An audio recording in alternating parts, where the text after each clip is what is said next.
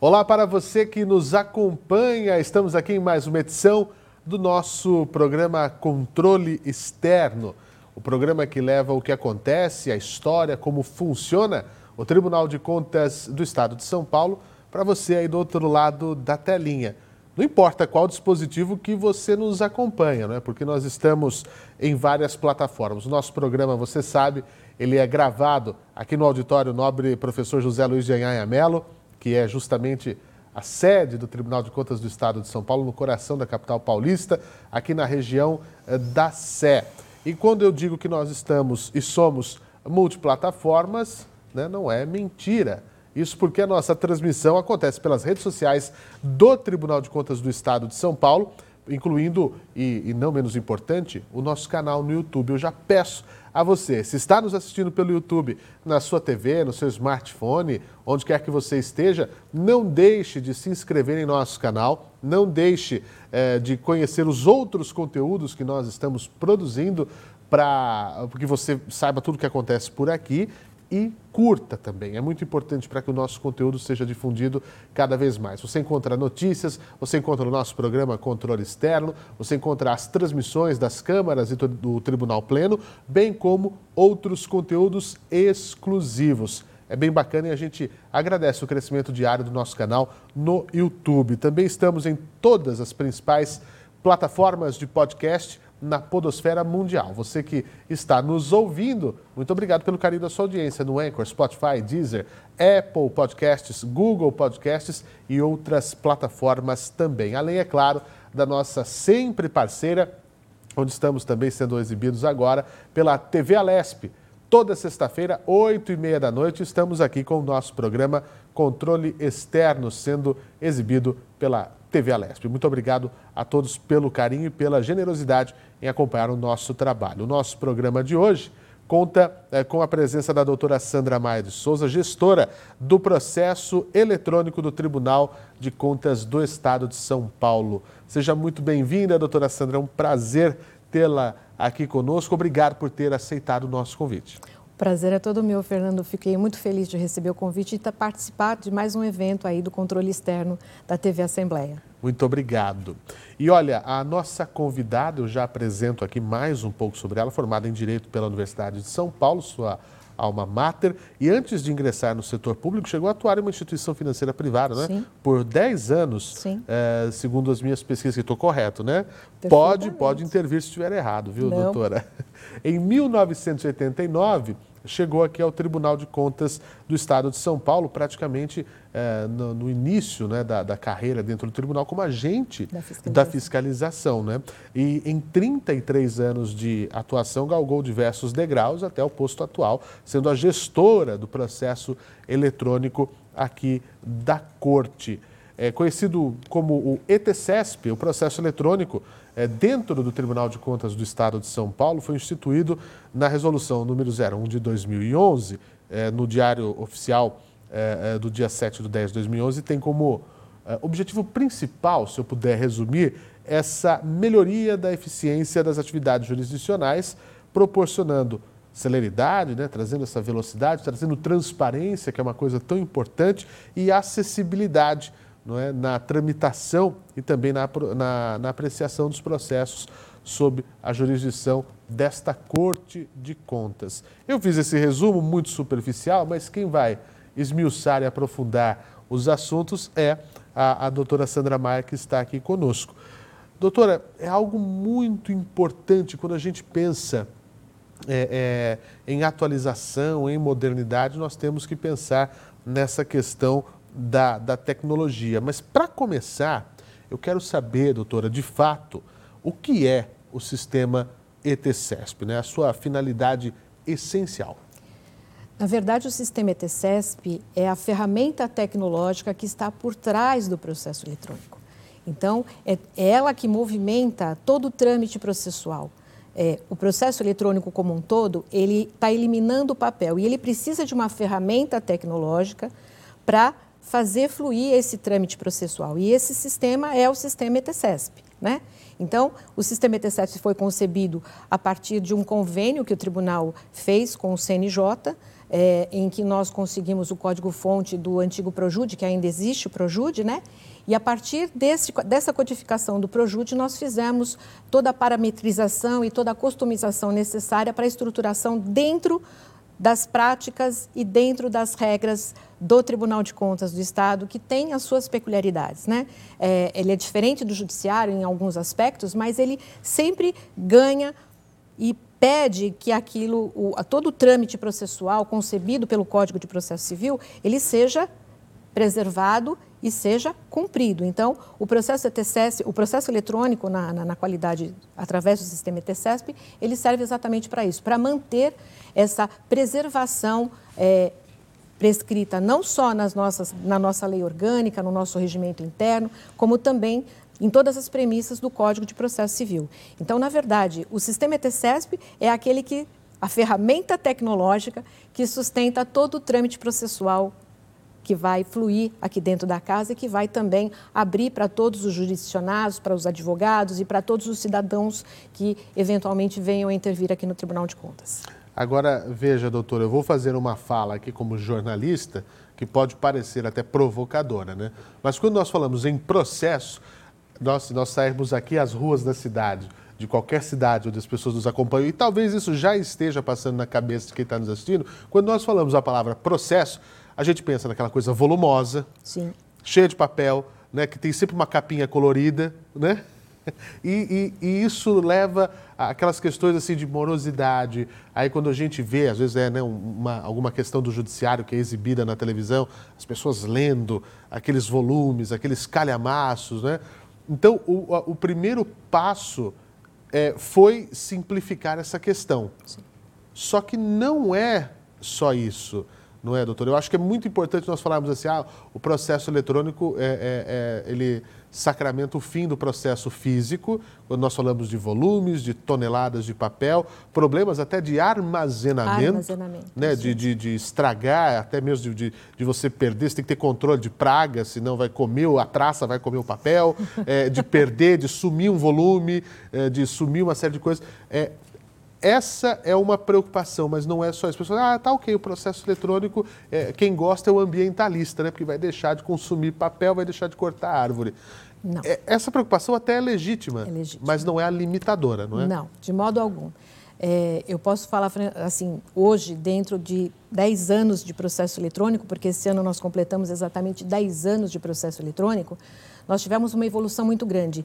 E não é só a eliminação do papel, é a possibilidade de você trazer uma segurança a todo o procedimento, a todo o processo em si, através da certificação digital, né? que o processo eletrônico ele é alicerçado pela certificação digital, é permitir que haja um gerenciamento melhor dos processos no âmbito do tribunal e até para os jurisdicionados e para os advogados, é permitir também que elimine-se custos adversos aí que, que tinham nesse trâmite de processo. Então, para se ter uma ideia, você imagina que o tribunal hoje tem, além das 10 diretorias de fiscalização aqui em São Paulo, mais 20 regionais espalhadas. Uma das mais longes, é, acredito que é Presidente Prudente. Sim. Você imagina o que, que, é, o que seria tramitar processos aqui da sede para qualquer regional? O custo que isso teria é, em termos de trânsito entre correios e aquela coisa que nós tínhamos, os convênios com o correio. Então, isso tudo eliminou custos também racionalizou tarefas no âmbito interno do tribunal. Então, hoje, você consegue transportar é, um processo daqui de São Paulo para a Regional de Prudente num único clique. Isso é racionalizar atividades também além de custos. Você consegue transpor um processo hoje dentro do gabinete do conselheiro para o nosso plenário aqui, no julgamento de processo, também com um único clique, sem fazer intermediação de processo de físico que a gente teria. Então, não é só a eliminação do papel, é todo o ganho adjacente que você tem nesse, nesse processo todo. Né? Isso é muito importante, é você ter essa racionalização de atividades, de tarefas, é, uma diminuição de custos, mantendo a segurança, porque isso é importante, porque nós não temos problema de enchente, nós não temos problema de praga, que a gente normalmente em função do papel tem e a gente tem a segurança de que aquele processo vai ser íntegro do começo ao fim e vai ser preservado do começo ao fim. Não tem como perder folhas de dentro do processo. Então, isso realmente é muito importante no processo eletrônico. Para você, você falou da questão ambientalista, né? Hoje o processo eletrônico ele tem aproximadamente, dentro de uma pesquisa rápida que a gente levantou antes da entrevista, é, se a gente fosse levantar a quantidade de volume de papel que nós uhum. teríamos hoje, seria em torno de 233 mil volumes. Multiplica isso porque um volume tem 200 páginas, você imagina a quantidade de papel que nós teríamos aqui. Então, Meu o armazenamento Deus. foi um ganho muito grande uhum. também. Nós não teríamos espaço físico para alocar tudo isso. Então, não é só a questão de eliminar o papel, também tem toda essa conjuntura diversa que está aqui envolvida atrás disso, que faz com que o processo eletrônico hoje seja realmente um mecanismo de modernidade, de progresso. É, de fato. É, essa questão física é muito importante. A doutora lembrou né, de enchente. É, eu que vim da televisão me lembro de enchentes, incêndios que acabaram com acervos né, de, de emissoras. É, e não tem o que fazer, né? Porque tá, é, é tudo físico, não tem uma cópia digital. Né? E agora essa questão dessa. Pegando dois pilares específicos, que é o da celeridade e o da acessibilidade, a gente se viu no meio de uma pandemia, né? não que esteja completamente vencida nesse momento, mas ainda bem com o avanço da ciência, é, as vacinas, enfim, nós estamos numa situação bastante é, é, é avançada, né? melhor, mas tudo pararia, não é? Se está tudo ali físico, trancado, ninguém pode sair, o home office, que é uma realidade né, do setor público, do setor privado, nessa questão pandêmica, nós tivemos que nos adequar, porque era o que tinha, isso facilitou muito, né? Muitíssimo. É, você tem uma ideia, a gente até mostra em relatórios que a presidência também é, já divulgou por aí, durante a pandemia, é, nós tivemos um incremento das atividades cotidianas do tribunal. Né? O home office ele veio a elevar a atividade cotidiana do servidor da casa. Ele aumentou a, a, a, quantidade de processos que estavam em julgamento. Então, hoje o eletrônico, durante a pandemia, a gente fala de todas as ferramentas tecnológicas que a gente teve à disposição, que foram muitas, né? A gente tem que concordar que o avanço que se teve nessa parte tecnológica imprimiu a qualquer, qualquer segmento, tanto público quanto privado, de ter uma modernização muito grande. E para o tribunal, o processo eletrônico trouxe essa possibilidade. Porque você imagina que na pandemia nós estávamos todos fechados. Se a gente não tivesse um mecanismo de captação de informações, como a gente tem hoje, que é o sistema UDESP, se a gente não tivesse o processo eletrônico alinhado a a essa situação para poder transitar e tramitar esse processo, o tribunal praticamente pararia. Sem dúvida. O tribunal não parou, tanto é que nós começamos com as nossas sessões da, da, da, da vídeo, é, por videoconferência, as nossas sessões aqui por videoconferência, por conta do processo eletrônico, porque o processo físico estava totalmente paralisado. Então, uma coisa que a gente tem que ressaltar é a eficiência que nós tivemos através da captação de informações pelo sistema UDESP, então, eu capto a informação. Começa aí? Começa exatamente a aí. A ponta do processo eletrônico. A ponta do processo no tribunal é exatamente a ação da fiscalização. Isso. A ação da fiscalização, ela também tem o Aldesp como a base dela. Faz esse input de informações. Isso, ele faz esse input de informações a fiscalização trabalha com essas informações e, a partir daí, você vai gerar o processo que vai atender exatamente a nossa competência constitucional, que é de julgar, de apreciar o processo. Aí o processo começa a correr do eletrônico. O processo eletrônico começa a partir da geração de relatórios da fiscalização. Isso. Opa, aqui tem um problema. Isso. Então nós vamos processar. Isso mesmo. É, o nome processo, nós dizíamos isso aqui antes da entrevista, ele é autoexplicativo. É autoexplicativo. Né? É um processo. Isso mesmo. Né? E isso foi bastante é, é, elucidativo para o próprio jurisdicionado, porque a partir do processo eletrônico, essa, esse acesso amplo, essa transparência, permitiu que durante esse processo de pandemia, isso pudesse também ser feito, o home office lá na ponta do jurisdicionado, do advogado, Ele não precisou sair da casa dele para interceder junto ao Tribunal de Contas, nem ter vista de processo. Ele fez isso do seu próprio escritório, da sua própria casa, no seu home office também. Então, essas inovações tecnológicas que está à disposição de todos nós hoje, ela foi realmente, sem dúvida alguma, um marco nesse período de pandemia, que deu continuidade. A quantidade de ações que nós tivemos aqui no tribunal, ela aumentou. Em função de quê? Se eu estou em home office, eu não preciso perder, às vezes, duas horas de trânsito. Pois é. Não é? Eu falo por mim, porque a gente teve esse tempo todo também em casa. Então, assim, o tempo que eu levo de vir da minha casa para cá é um tempo que eu já posso estar trabalhando. Sim. Eu posso estar produzindo. E eu posso estar produzindo naquele horário e até, às vezes, estender, porque eu não tenho que pegar a condução de volta. Então, isso foi muito é, substancial para todo mundo aqui que trabalha aqui no tribunal. E os relatórios mostram isso de uma forma, sabe, transparente ali. O aumento dessa, dessa produção foi cristalino para todos nós aqui. Esse, então, isso é importante. Esses 10 anos do processo eletrônico mostram o sucesso, mas talvez a, se houvesse alguma desconfiança, esse período da pandemia foi o que pôde solidificar, solidificar qualquer... e falar assim, olha, é isso, né? É isso mesmo. E, e, eu posso falar assim, sem nenhum constrangimento, até a gente estava conversando aqui, que graças a Deus, durante esses 10 anos, nós não tivemos nenhuma intercorrência de ordem processual. Olha só. Né? É, a evolução do processo eletrônico, lá desde o início que foi, que foi concebido, ela foi uma célula que foi o exame prévio digital. Nós tivemos aqui, se não me falha a memória, o doutor Renato Martins Costa, que ele falou exatamente sobre o que, que é o exame prévio digital. Que é uma das coisas que eu mais me encantei aqui quando cheguei ao tribunal de saber que não precisa parar. Não. É? E, e, essa, essa situação do exame prévio foi, que, é, foi ela que deu ensejo, que nasceu o processo eletrônico, foi a partir do exame prévio digital.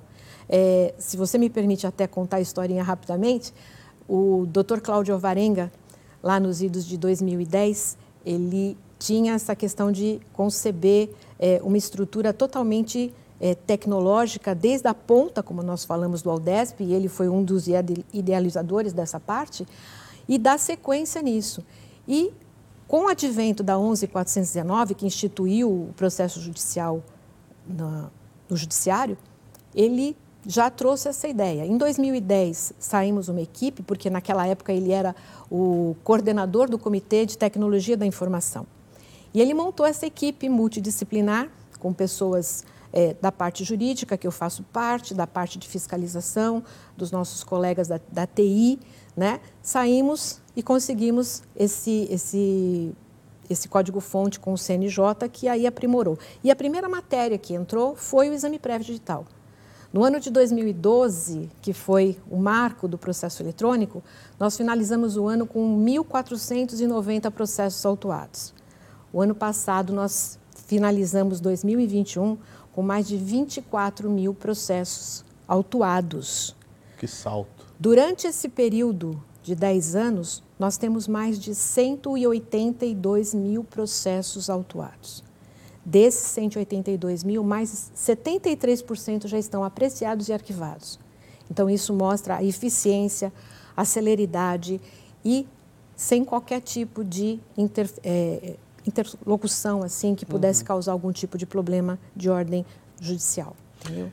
E o processo eletrônico ele é bom para todos os lados, né, doutora?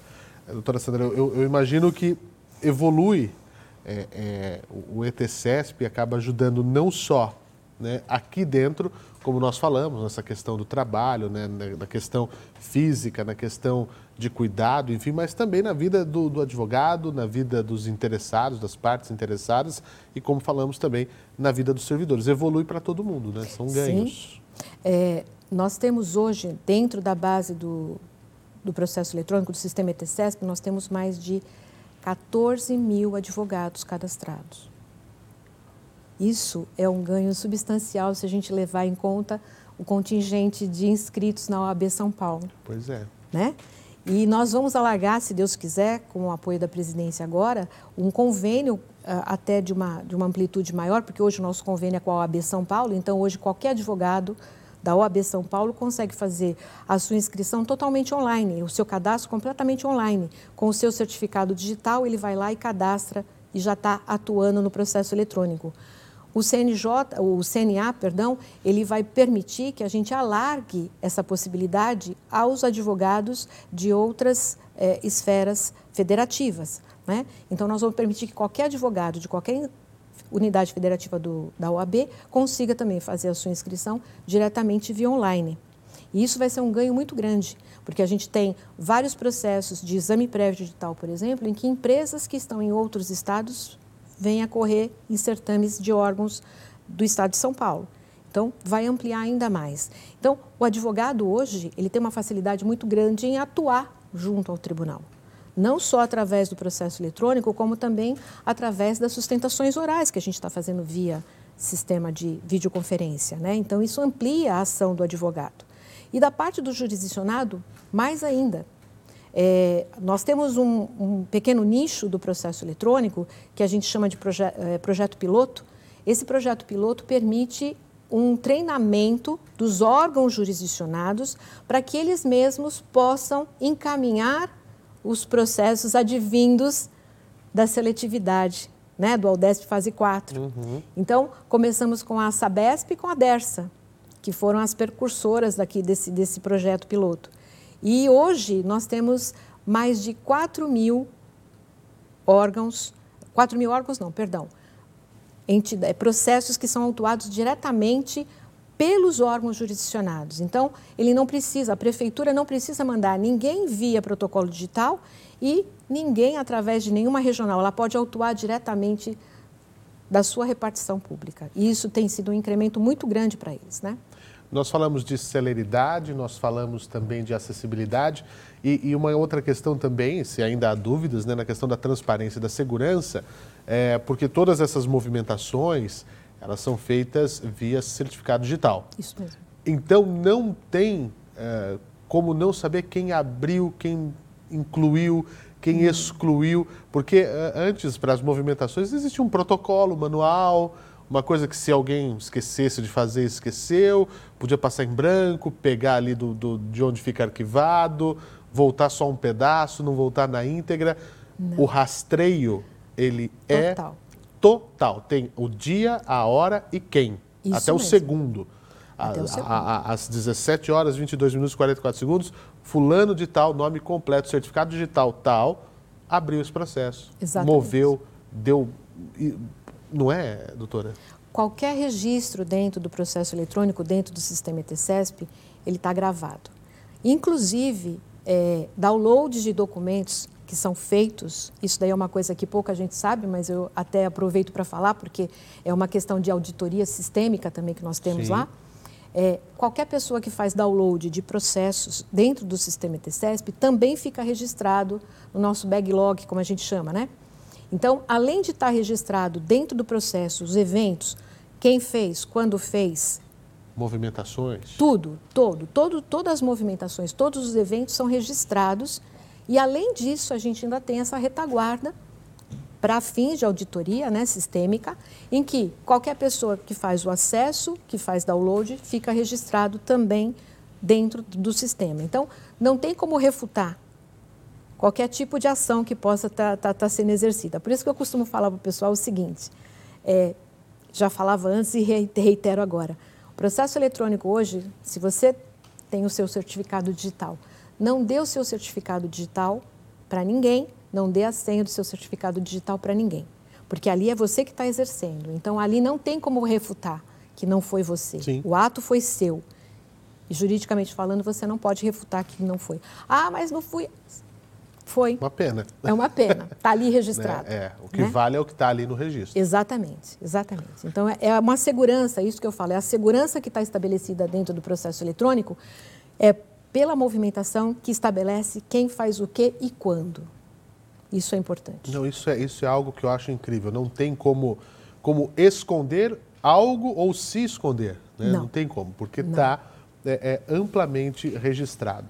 Doutora Sandra, são 33 anos de tribunal e nós temos aí os 10 anos do, do processo eletrônico. Avanços. Mudou muito o tribunal de quando a doutora Sandra entrou é, de quando começou o processo eletrônico.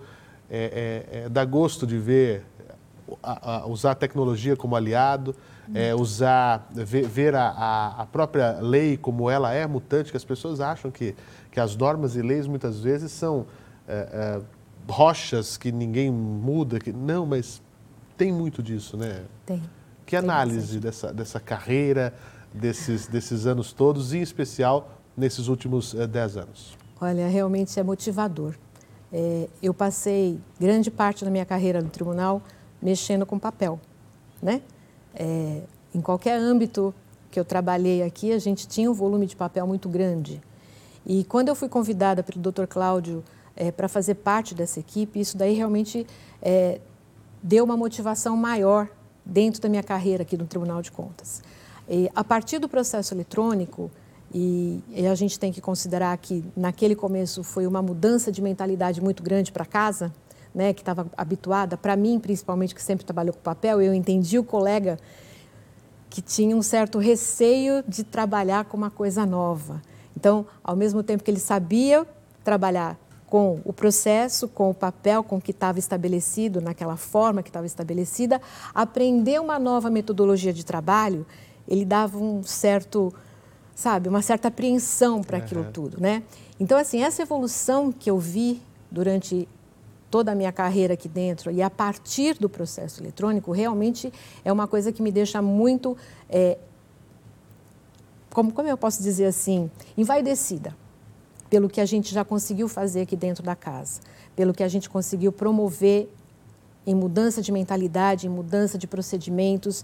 E saber que o meu colega que trabalha ali na ponta está feliz agora porque ele consegue trabalhar em home office, ele consegue trabalhar aqui de uma maneira assim muito mais racional pela, pela forma como ele tem de gerenciar os processos dele, porque hoje ele consegue saber exatamente quantos processos ele tem, aonde esses processos estão. Então, isso é muito gratificante, saber que a casa toda consegue se estruturar melhor a partir desse gerenciamento desses processos. Isso vai conduzir muito, e é o que está acontecendo hoje, né, que eu também estou acompanhando a parte do Comitê de, Tecno... de, de Gestão Estratégica, uhum. dessas evoluções que vão aparecendo a partir de todas as ações do processo eletrônico. E que o processo eletrônico vai permitir que se faça.